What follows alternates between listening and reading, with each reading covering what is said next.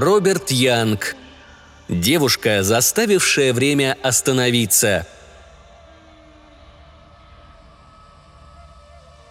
Роджеру Томпсону, сидевшему в то июньское утро пятницы на парковой скамейке, не могло прийти в холостяцкую голову, что судьба его уже решена, и что вот-вот его ожидает сюрприз.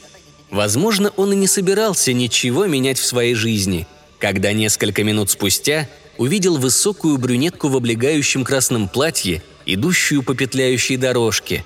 Но этот осторожный намек не мог, разумеется, предупредить его обо всех громадных витках времени и пространства, которые, являясь следствием его холостяцкого положения, уже давно пришли в движение. Высокая брюнетка была как раз напротив скамейки, и дело начало принимать такой оборот, что все оказалось под угрозой ужасной катастрофы, как это обычно и бывает, когда происходит один из тех случаев, многократно поведанных нам литературой и касающихся знакомства двух молодых людей. Один из ее заостренных каблучков провалился в трещину на дорожке, заставив женщину неожиданно остановиться. Наш герой с достоинством встретил столь благоприятную возможность познакомиться, особенно учитывая тот факт, что он находился в самом разгаре бурного изучения особо трудной и темной фазы поэтического анализа науки, над которым в данный момент работал, и был меньше обычного подготовлен к встрече с девушкой. Не прошло и миллисекунды, как он уже был рядом с ней. В следующую долю секунды его рука уже обхватила ее ногу. Он высвободил ее ступню из туфли, заметив при этом три узкие золотые ленты, опоясывавшие ее голую ногу как раз чуть выше лодыжки – и помог ей сесть на скамейку. «Я извлеку ее оттуда в одно мгновение», — сказал он. Дело не разошлось с его словами, и через несколько секунд он надел туфлю на изящную ногу девушки. «О, благодарю вас, мистер... мистер...» — начала была она. Ее голос был чуть хриплым, а лицо напоминало овал. Губы были красными и полными, Глядя в кристально чистую перламутровую глубину ее глаз, он испытал ощущение обморочного падения, несмотря на полное сознание, и, пошатываясь, присел рядом с ней на скамейку. «Томпсон», — сказал он, — «Роджер Томпсон». Перламутровая бездна глаз стала еще таинственнее и глубже. «Рада познакомиться с вами, Роджер. Меня зовут Бекки Фишер». «И я рад познакомиться с вами, Бекки», Пока все шло хорошо. Парень встретил девушку. Он надлежащим образом поражен. Девушка благосклонна. Оба молоды. Стоит июнь. По существу завязывается роман, и вскоре он созреет. Тем не менее, это был такой роман, который никогда не будет упомянут в аналах времени. «Почему нет?» – спросите вы. А вот увидите. Остаток дня они провели вместе. У Бекки в этот день был выходной – и она была свободна от работы в «Серебряной ложке», где обслуживала столики. Роджер, который с нетерпением ждал ответа уже на шестое предложение о найме с момента окончания технологического института в Лейкпорте, был свободен почти каждый день. Этим вечером они пообедали в скромном кафе, а затем развлекались с музыкальным автоматом и танцевали. Но самая необыкновенная и замечательная минута наступила в полночь на крыльце дома, где жила Бекки – и их первый поцелуй был таким сладостным и долгим на губах Роджера, что он, пока наконец не добрался до своей комнаты в отеле, даже не успел удивиться, каким это образом молодой человек, вот такой как он, считавший любовь лишь помехой для научной карьеры, мог влюбиться так сильно за такой короткий промежуток времени.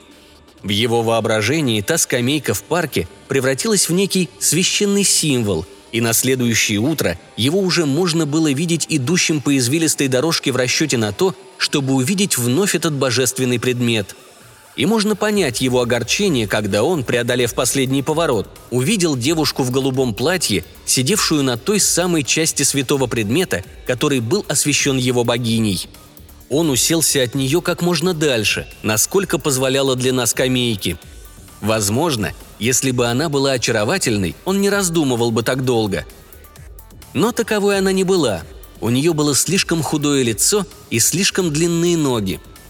По сравнению с красным платьем, которое носила Бекки, ее было просто тусклым тряпьем. А что касается подстриженных лесенкой золотисто-каштановых волос, то они являли просто насмешку над всей косметологией. Она что-то записывала в маленькую записную книжку красного цвета и, казалось, в первый момент даже не заметила его. Однако вскоре она взглянула на свои наручные часики, а затем, как будто время суток каким-то образом сообщило ей о его присутствии, посмотрела в его направлении. Это был скорее спокойный, чем настороженный взгляд – и ни в малейшей степени ненавязчивый. Он мельком успел заметить как раз перед тем, как она торопливо вернулась к своей записной книжке, россыпь золотистых веснушек, пару глаз голубоватого оттенка и небольшой рот, напоминавший по цвету листья сумаха, тронутые первым сильным морозом. Роджер неторопливо раздумывал над тем, а не могла бы быть его реакция по отношению к ней иной, если бы он использовал в качестве критерия менее совершенное существо, нежели Бекки. Внезапно он ощутил, что она вновь смотрит в его сторону. «Как бы вы написали слово «супружество»?» – спросила она. Он вздрогнул. «Супружество?» «Да, как бы вы написали его?» «С-У-П-Р-У-Ж-Е-С-Т-В-О», по буквам произнес Роджер. «Спасибо», она что-то исправила в книжке, а затем вновь повернулась к нему. «Мне очень плохо дается письмо, особенно когда дело касается иностранных слов». «О, так значит, вы из другой страны?» Это объясняло ее причудливый акцент. «Да, я из Базенборга. Это совсем маленькая провинция на самом южном континенте шестой планеты звезды, которую вы называете Альтаир, и я прибыла на Землю только к сегодня утром», Потому как прозаично она произносила это, можно было бы подумать, что самый южный континент Альтаира-6 удален от Лейкпорта не дальше, чем самый южный континент Солнца-3, и что космические корабли были столь же обычным делом, как и автомобили. Неудивительно, что ученый внутри Роджера пришел в негодование, и неудивительно, что он тут же собрался с силами, чтобы ринуться в бой. Лучшим вариантом, решил он, должна стать методика «вопрос-ответ», построенная таким образом, чтобы выманивать ее на все более и более глубокую воду, пока она не утонет в ней. «А как вас зовут?» – начал он будто бы мимоходом. «Элейн. Авакс». Он ответил ей, затем продолжил. «А есть ли у вас фамилия?» «Нет, в Базенборге мы уже много веков обходимся без фамилий». Это он оставил без внимания – «Хорошо, а тогда где же ваш космический корабль?» «Я пристроила его рядом с каким-то амбаром на пустующей ферме в нескольких милях от города. Окруженный ксиловым полем, он выглядит как ксилосовая башня. Люди никогда не заметят обычный предмет, даже если он будет торчать прямо у них под ноксом, при условии, что он сливается с окружающей обстановкой». «Ксилосная башня?» «Да, к... Силосная башня», я вижу, что опять смешиваю свои «С» и «К». Понимаете?» – продолжала она, стараясь как можно старательнее выговаривать каждое слово. В алфавите Базенборга самым ближайшим звуком к «С» будет «X», так что, если я не слежу за собой, то всякий раз, когда мне следует произносить «С», у меня выходит «X», если впереди или далее не следует буква, смягчающая этот шипящий звук. Роджер внимательно посмотрел на нее – но голубизна ее глаз просто обезоруживала, и даже едва заметная улыбка не тронула спокойную линию ее губ. Тогда он решил подыграть ей. «Тогда все, что вам надо, так это хороший преподаватель дикции», — сказал он. Она кивнула, не меняя серьезного выражения. «Но как мне найти его?» «В телефонном справочнике их сколько угодно. Просто позвоните любому из них и условьтесь о встрече», с долей цинизма он подумал, что если бы встретил ее раньше, чем на его горизонте появилась Бекки, то решил бы, что ее акцент в высшей степени очарователен и наверняка не посоветовал бы ей пользоваться услугами преподавателя дикции. «Но давайте вернемся к тому, о чем мы только что говорили», – продолжил он. «Вы сказали, что оставили свой корабль прямо на виду, потому что люди никогда не замечают обычный предмет, если он не выделяется из окружающей обстановки – что означает ваше желание скрыть факт своего пребывания на Земле, верно? Да, это так. Тогда почему? С радостью продолжал Роджер. Вы сидите вот здесь в разгар дня и практически выбалтываете этот секрет мне. потому что закон очевидности действует и среди людей. Самый надежный способ заставить кого-либо поверить, что я не с Альтаира-6, это продолжать уверять его, что я именно оттуда. Хорошо, давайте оставим это. Роджер со всей страстью запустил в ход вторую ступень своей операции. Давайте вместо этого обсудим ваше путешествие. Внутренне он ликовал. Он был уверен, что теперь она у него в руках. Однако, как оказалось, он вообще не смог подловить ее – потому что, строя свои планы на том, чтобы выманивать ее на все более и более глубокую воду, он проглядел очень допустимую возможность. Возможность того, что она умеет плавать. И она не только могла плавать, но и чувствовала себя в океане науки более дома, чем он сам. Например, когда он указал ей на то, что вследствие имеющегося соотношения между массой и скоростью движущегося тела скорость света не может быть достигнута, и что по этой причине для ее путешествия с Альтаира-6 к Земле должно было потребоваться более чем 16 лет, необходимых для прохождения этого же расстояния светом. Она парировала. «Вы забыли про преобразование Лоренца. Движущиеся часы замедляют свой ход по отношению к неподвижно закрепленным часам, так что если я путешествую как раз со скоростью света, то мое путешествие не продлится более нескольких часов», или когда он заметил ей, что на Альтаире 6 пройдет куда более 16 лет и что вся ее семья и ее друзья будут гораздо старше, она ответила «Да, но лишь в предположении, что скорость света не может быть достигнута.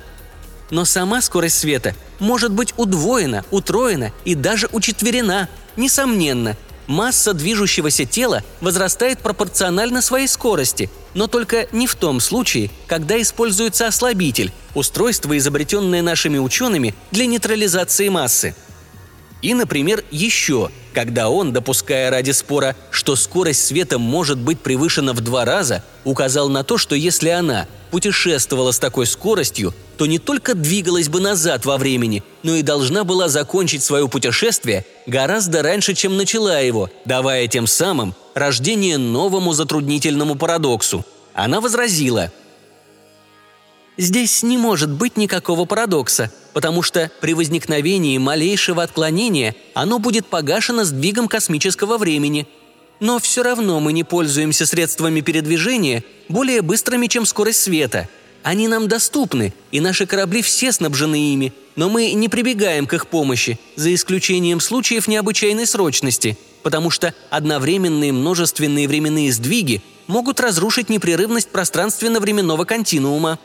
А когда вслед за этим он настойчиво попросил ее рассказать, как все-таки она совершила свое путешествие, она спокойно ответила – я выбрала кратчайший путь, тот самый, который выбирает каждый из обитателей Альтаира-6, когда хочет путешествовать на большие расстояния. Пространство искривлено, как теоретически показали ваши собственные ученые. Основам, использующим эту деформацию движителем, разработанным нашими учеными, вообще нет никакого труда, даже для любителя, попасть в любое желаемое место галактики всего лишь за несколько дней. Это был классический обман – но обман это или нет, доказать было невозможно. Роджер поднялся. Он понимал, что потерпел поражение. «Ну что ж, только не столкнитесь с каким-нибудь деревянным метеоритом», — заметил он. «Куда? Куда же вы отправляетесь, Роджер?» «В знакомый мне бар за сэндвичем и пивом. После чего я отправлюсь смотреть по ТВ игру Нью-Йорк-Чикаго». «Но... но разве вы не собираетесь пригласить меня с собой?» «Конечно нет. С какой стати?» Преобразованию Лоренса никогда и не снилось, что оно вдруг проявится в ее глазах, превращая их в затуманенный синий океан скептицизма. Неожиданно она опустила их, устремив взгляд к своим наручным часикам. «Я... я не понимаю. Мой датчик совместимости указывает... А ведь 90 и даже 80% считается весьма высокой степенью взаимопонимания», и слеза размером с большую росинку скатилась по ее щеке и с бесшумным всплеском упала на голубой корсаж ее платья. Ученый внутри Роджера оставался безучастным, но зато в нем проснулся поэт. «О, не волнуйтесь, идемте вместе, если вам так хочется», — сказал он. Бар находился недалеко от Мейн-стрит. Позвонив по просьбе Элейн Сальтаира преподавателю дикции и условившись о встрече с ним в половине пятого, он выбрал кабину, которая позволяла свободное наблюдение за экраном ТВ, и заказал два сэндвича и два стакана пива. Сэндвич у Элейн Сальтаира исчез так же быстро, как и у него. «А как насчет еще одного?» – спросил он. «Нет, спасибо. Хотя говядина была действительно вкусной, учитывая низкое содержание хлорофила в земной траве», «Так, значит, ваша трава лучше, чем у нас? Я предполагаю, что у вас гораздо совершеннее и автомобили, и телевизоры». «Нет, они почти такие же, как у вас. За исключением необычайных достижений в области космических полетов, наша техника развивается практически параллельно с вашей». «А как насчет бейсбола? У вас он тоже существует?» «Что это, бейсбол?» Элейн Сельтаира захотела непременно узнать. «Увидишь», — сказал Роджер с земли, не скрывая злорадства. «Притворяться, что ты с Альтаира-6 — это одно, но прикидываться, что ты равнодушна к бейсболу — это уже нечто совсем другое. Она обязательно выдаст себя, хотя бы единственным коротким движением кончика языка, прежде чем полдень покатится к закату». Однако ничего подобного она не сделала — как и следовало, по мере ослабления утверждения о принадлежности к внеземному пространству, странности в поведении проступали все сильнее. «Почему они не перестают кричать «давай, давай, Ипарисио»?» – спросила она где-то в половине четвертого. «Потому что Ипарисио – прославленный игрок по части финиша. Понаблюдай за ним теперь. Он собирается попытаться перехватить второй». Ипарисио не только попытался, а сделал это. «Поняла?» Спросил Роджер. По растерянному выражению лица Элейн Сальтаира было ясно, что она ничего не поняла. «В этом нет никакого смысла», — заметила она. «Если он так хорош в порывах цели, то почему же он не сделал этого с самого старта, вместо того, чтобы стоять там и раскачивать этот дурацкий шар?» Роджер в изумлении уставился на нее. «Над же, ты еще не все поняла здесь. Это невозможно – перехватить первый финиш. Но предположим, что кто-то сможет сделать это. Они так и позволят ему там стоять. Но нельзя перехватить первый финиш. Это просто невозможно. Ничего невозможного нет, заявила Элейн Сальтаира. Впервые сомнения прокрались в душу Роджера, но он оставил все как есть, и остальное время матча просто не обращал на нее внимания – тем не менее, он был страстным болельщиком, и когда его кумиры вышли вперед со счетом 5-4, недоверие его улетучилось, как летним утром туман, а эйфория была так велика, что он отправился вместе с Элейн в спальный район города, где располагался класс преподавателя дикции. По дороге он рассказывал о своих попытках поэтического анализа науки и даже процитировал несколько строчек из сонета Петрарки, посвященных атому – ее горячий энтузиазм по этому поводу заставил его эйфорию воспарить еще выше. «Я надеюсь, что ты провела чудесный день», — сказал он, когда они остановились перед домом, в котором размещался класс занятий дикцией. «О, несомненно!» Она возбужденно что-то написала в своей записной книжке, вырвала лист и протянула ему. «Мой адрес на земле», — пояснила она. «В какое время ты собираешься зайти ко мне сегодня вечером, Рот?» Его радость неожиданно улетучилась. «С чего ты решила, что у нас намечается вечерняя встреча?» «Я?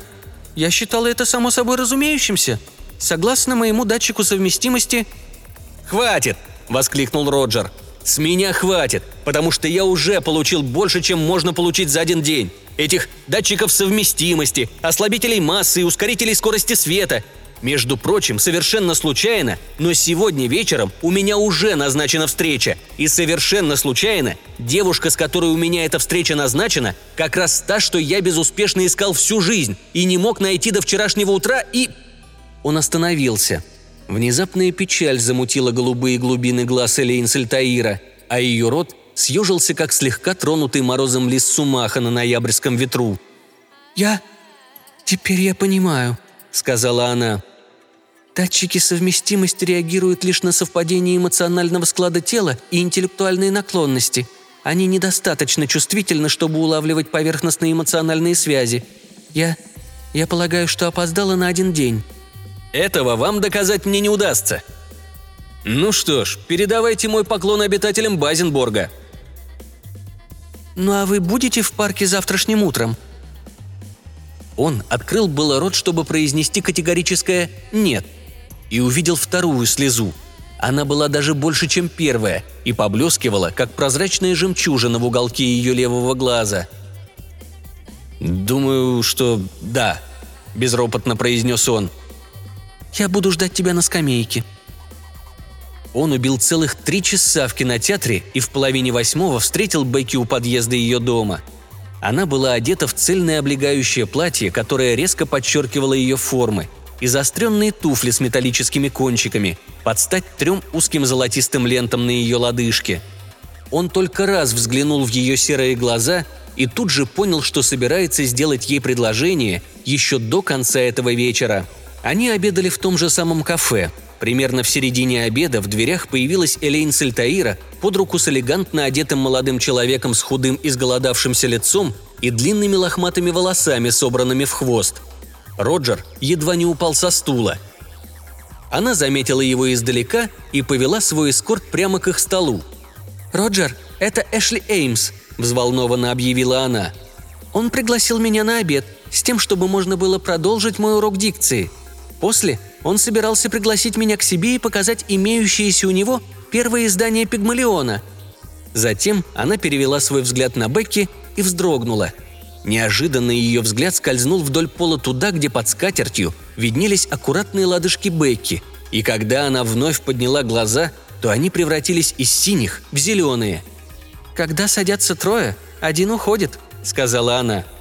«Я считаю, что это должен быть один из вас». Глаза Бекки тоже подверглись метаморфозе. Теперь вместо серых они стали желтыми. «Я первая нашла его, а ты, так же, как и я, знаешь правила, так что отстань!» «Идем», – высокомерно проговорила Элейн Сальтаира, обращаясь к Эшли Эймсу, который хищно кружил сзади нее. «Наверняка на земле должен быть ресторан и получше этого», Озадаченный, Роджер наблюдал, как они уходят. Все, о чем он мог подумать в этот момент, так это о красной шапочке и волке. «Так ты знаешь ее?» – спросил он у Бекки. «Самая настоящая сумасшедшая, с явно выраженным космическим комплексом. Иногда приходит к нам в серебряную ложку и болтает всякую ерунду о жизни на других планетах. Давай сменим тему, а?» Роджер так и сделал – После обеда он повел Бекки на шоу, а после этого предложил прогуляться в парке. В виде красноречивого ответа она сжала его руку. Священная скамья виднелась словно остров в озере из чистейшего лунного света, и они отправились вброд через серебристые отмели к его отделанным железом берегам и уселись на его отлогие холмы. Ее второй поцелуй заставил казаться первый более нежным – и когда он оборвался, Роджер понял, что уже никогда не будет прежним. «Так ты выйдешь за меня замуж, Бекки?» – выпалил он. Казалось, что она вовсе и не удивилась. «Ты действительно этого хочешь?» «Конечно! Как только я получу работу и...» «Поцелуй меня, Роджер». Он больше не возвращался к этой теме, пока они не остановились на крыльце ее дома. «Почему же? Разумеется, я согласна выйти за тебя, Роджер», — сказала она. Завтра мы поедем за город и обсудим наши планы». «Прекрасно. Я возьму на прокат машину, мы позавтракаем и...» «Не стоит связываться с ланчем. Просто заезжай за мной в два». Она поцеловала его с такой силой и страстью, что он едва не задохнулся. «Спокойной ночи, Роджер». «Увидимся завтра в два», — сказал он, когда вновь обрел дыхание. «Может быть, я попрошу тебя, чтобы мы сходили на коктейль?» Он почти не чуял под собой ног, возвращаясь к своему отелю. Но тут же неприятно потрясенный спустился на землю, когда прочитал письмо, врученное ему ночным клерком. Формулировка отличалась от пяти других, полученных им в ответ на пять своих предложений. Но сущность послания была все той же. «Не звоните нам, мы известим вас сами». Опечаленный он поднялся наверх, разделся и лег в постель. После пяти неудач к ряду он не придумал ничего лучшего, как сообщить шестому из проводивших с ним собеседование клерков о своих попытках поэтического анализа науки. Современные промышленные компании предпочитали людей, хранивших в голове строгие голые факты, а не разочарованных поэтов, пытающихся найти симметрию в микромире. Но, как обычно, энтузиазм увлек его в сторону. Прошло много времени, прежде чем он заснул, и когда, наконец, это произошло, ему приснился длинный и запутанный сон о девушке в бледно-голубом платье, о волке, носящем костюм от братьев Брукс, и о сирене в черном облегающем наряде – Верная своему слову, Элейн Сальтаира уже сидела на скамейке, когда следующим утром он отправился на прогулку. «Привет, Рот», — весело сказала она. Хмурый, он сел рядом с ней. «Ну, и как ты нашла это первое издание у Эшли?» «Я все еще так и не видела его. Вчера, после того, как мы пообедали, я так устала, что попросила его отвезти меня прямо домой. Он собирается показать его мне сегодня вечером», мы предполагаем устроить ужин при свечах в его квартире». Она чуть поколебалась, а затем поспешно, с видимым напряжением добавила. «Она не для тебя, Рот. Я имею в виду Бекки». Он выпрямился. «Что заставляет тебя думать так?» «Я... я проследила тебя прошлой ночью с помощью моего флеглиндера. Это такой маленький ТВ-приемник, который можно настроить на любого, кого ты хочешь видеть и слышать. Прошлой... Прошлой ночью я настроила его на тебя и Бекки». «Ты хочешь сказать, что следила за нами? Но почему ты шпионила?» «Пожалуйста, не сердись на меня, Роджер. Я просто беспокоилась за тебя. Ах, Роджер, ты попал в когти женщины-колдуньи из Магенворта». Это уже было слишком. Он встал, чтобы уйти, но она схватила его за руку и потянула назад. «А теперь послушай меня, Роджер», — продолжала она. «Это очень серьезно. Я не знаю, что она рассказывала на мой счет, но что бы это ни было, это ложь. Девушки из Магенворта подлые, жестокие и коварные, и они готовы на все ради достижения их дьявольских планов. Они прибывают на Землю на космических кораблях, как и девушки из Базенборга, только их корабли достаточно велики – так что на борт каждого можно взять не двух человек, а целых пять, а затем они выбирают себе подходящие имена и устраиваются на работу в места, где возможно общение с множеством мужчин, и начинают заполнять свободные места в корабле, подбирая себе четверку мужей. И вот, сидя здесь, ясным днем, ты пытаешься доказать мне, что та самая девушка, на которой я собираюсь жениться, колдунья из Магенворта, которая явилась на Землю, чтобы выбрать себе четверку мужей – да, выбрать и увезти с собой назад в Магенворд. Понимаешь, Магенворд – это небольшая матриархальная провинция на Альтаире-6, вблизи самого экватора, и их брачные обычаи отличаются от наших, так же, как и от ваших. Все женщины Магенворта должны иметь четырех мужей, чтобы быть принятыми в обществе. А поскольку на Магенворте уже давно не хватает мужчин, то они отправляются за ними на другие планеты. Но это еще не самое худшее – После того, как они находят их и привозят в Магенворд, то заставляют там работать по 12 часов в день на полях, в то время как сами лежат целыми днями в оборудованных кондиционерами деревянных хижинах, щелкают орехи и смотрят ТВ. Теперь Роджер был больше удивлен, чем рассержен. «И как насчет мужей?»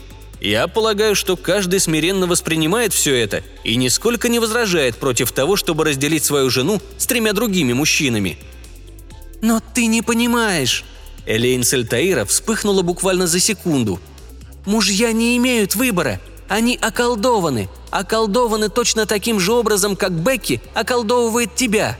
Уж не думаешь ли ты, что это была твоя идея просить ее руки?» «Ну так вот, не твоя. Это была ее идея, вложенная в твое сознание с помощью гипноза. Разве ты не заметил эти ее поблескивающие серые глаза?»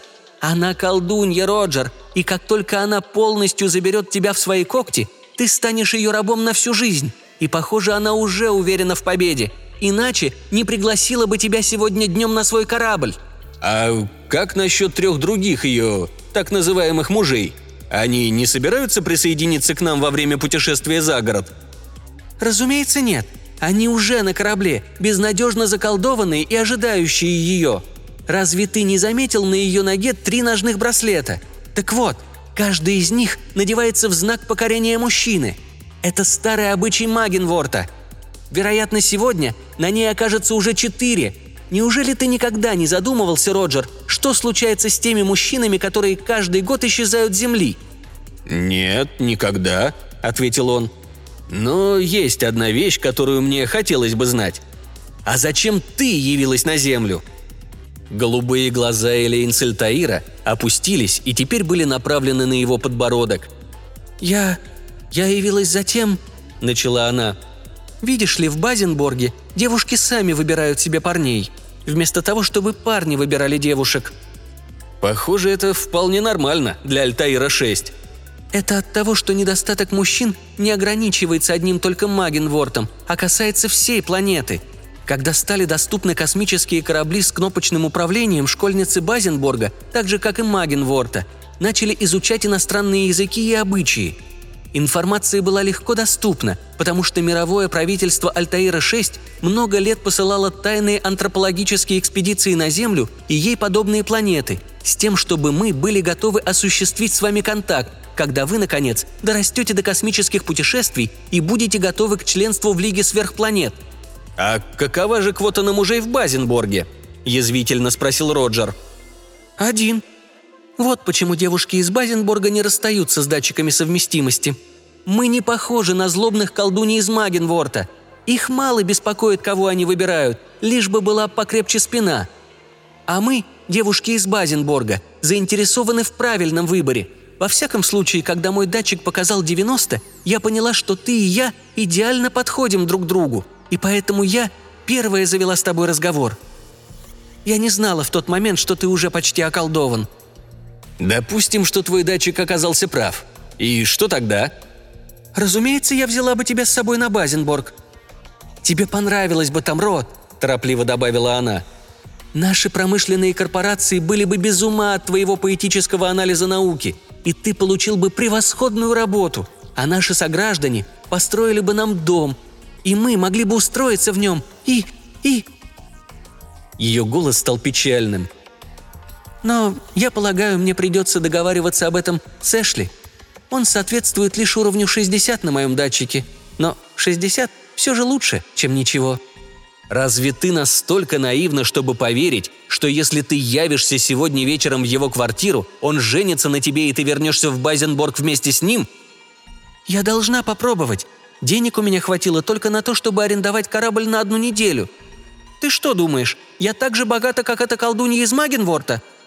Она посмотрела ему прямо в глаза, а он безнадежно пытался найти в ее взгляде уловку или обман, которых там не было и следа – но должен же быть какой-то способ подловить ее. Она избежала его ловушки со временем и с бейсболом. И... Минутку. Может быть, она вообще и не ускользала от его ловушки, касающейся времени. Если она говорила правду и действительно хотела вытеснить со своего горизонта Бекки и при этом еще имела космический корабль, оборудованный ускорителем скорости света, то она упустила очень большой запасной козырь. Не приходилось ли тебе слышать, шуточное стихотворение про мисс Брайт?» – спросил он. В ответ она покачала головой. Оно звучит примерно так. «Жила-была Брайт, совсем юная мисс. Носиться быстрее, чем свет, таков у нее был каприз. Сегодня путем релятивным, уйдя со двора, вернулась с прогулки назад, но уже во вчера. «Позволь мне попробовать разобраться», – продолжил Роджер. «Я встретил Бекки почти за 24 часа до встречи с тобой, и встретил ее так же, как и тебя, на той же самой скамейке, где мы сидим сейчас. Однако, если ты говоришь правду, то у тебя вообще нет никаких проблем. Все, что ты должна сделать, так это произвести путешествие на Альтаир-6 и обратно с достаточным превышением скорости света, чтобы вернуться на Землю за 24 часа до своего реального появления здесь. Затем ты просто-напросто проходишь по дорожке туда, где на скамейке сижу я, и если твой датчик совместимости стоит хотя бы фальшивого пятицентовика, я буду чувствовать к тебе то же, что и ты ко мне». «Но эта ситуация содержит парадокс, и космос будет вынужден образовать временной сдвиг для его компенсации», – возразила Элейн Сальтаира. «Необходимой скорости я добьюсь всего лишь за миллисекунду, но степень парадокса станет предельно наглядной, время начнет меняться катастрофически, и ты, и я Каждый из находящихся в космосе будут буквально катапультированы назад, к тому моменту, когда этот парадокс начал возникать, и мы забудем все, что происходило за последние несколько дней. Это будет похоже на то, как будто я никогда не встречала тебя, и как будто ты никогда не встречал меня. И как будто я никогда не встречал Бекки. Чего же еще тебе желать?» Она, не мигая, уставилась на него. «Ну, ну да, это как раз может сработать. Это, это было бы похоже на то, как если бы Эпарисио перехватил финиш при стартовой подаче. Позволь мне теперь прикинуть. Если я успею на автобус до фермы, то буду там менее чем через час. Затем, если я устанавливаю опережение с учетом отклонения 2, а отставание на... «О, ради бога!» — сказал Роджер. «Оставь все это, прошу тебя!» «Тсс!» — произнесла Элейн Сальтаира. «Я соображаю». Он встал. «Ну, тогда думай. Я собираюсь вернуться в свою комнату и приготовиться к свиданию с Бейки». Рассерженный, он удалился. У себя в комнате Роджер выложил на кровать свой лучший костюм. Побрился, принял душ, а потом потратил массу времени на одевание. Затем вышел из дома, взял на прокат автомобиль и отправился к дому Бейки. Было ровно два часа, когда он позвонил в ее дверь. Должно быть, она принимала душ, потому что когда она открыла ему, на ней было наброшено махровое полотенце, хотя на ноге по-прежнему были все три браслета. Нет, четыре. «Привет, Роджер», — с приливом теплоты проговорила она. «Входи». Он с нетерпением шагнул через порог и сделал «Оп!». Время ушло. Роджеру Томпсону, сидевшему в то июньское утро пятницы на парковой скамейке, не могло прийти в холостяцкую голову, что судьба его уже решена, и что вот-вот его ожидает сюрприз. Возможно, он и не собирался ничего менять в своей жизни, когда несколько минут спустя увидел привлекательную блондинку в облегающем голубом платье, идущую по петляющей дорожке. Но этот осторожный намек не мог, разумеется, предупредить его обо всех громадных витках времени и пространства, которые, являясь следствием его холостяцкого положения, уже давно пришли в движение. Миловидная блондинка уселась на другом конце скамейки, достала маленькую красную записную книжку и начала что-то писать в ней. Вскоре она взглянула на свои наручные часики. Затем вздрогнула и посмотрела в его сторону. Со всей страстью он вернул этот взгляд, заметив россыпь золотистых веснушек, пару глаз голубоватого оттенка и небольшой рот, напоминавший по цвету листья сумаха, тронутые первым сильным морозом. На дорожке появилась высокая брюнетка в облегающем красном платье. Роджер даже едва заметил ее. Когда она была как раз напротив скамейки, один из ее заостренных каблучков провалился в трещину на дорожке и заставил ее неожиданно остановиться. Она высвободила ногу из туфли и присела, выдернув туфлю руками. Затем надела ее, бросила в его сторону взгляд, полный пренебрежения, и продолжила свой путь. Миловидная блондинка вновь уставилась в записную книжку, но вскоре опять взглянула на него. Сердце у Роджера три раза подряд подскочило и сделало антраша. «Как бы вы написали слово «супружество»?» – спросила она. –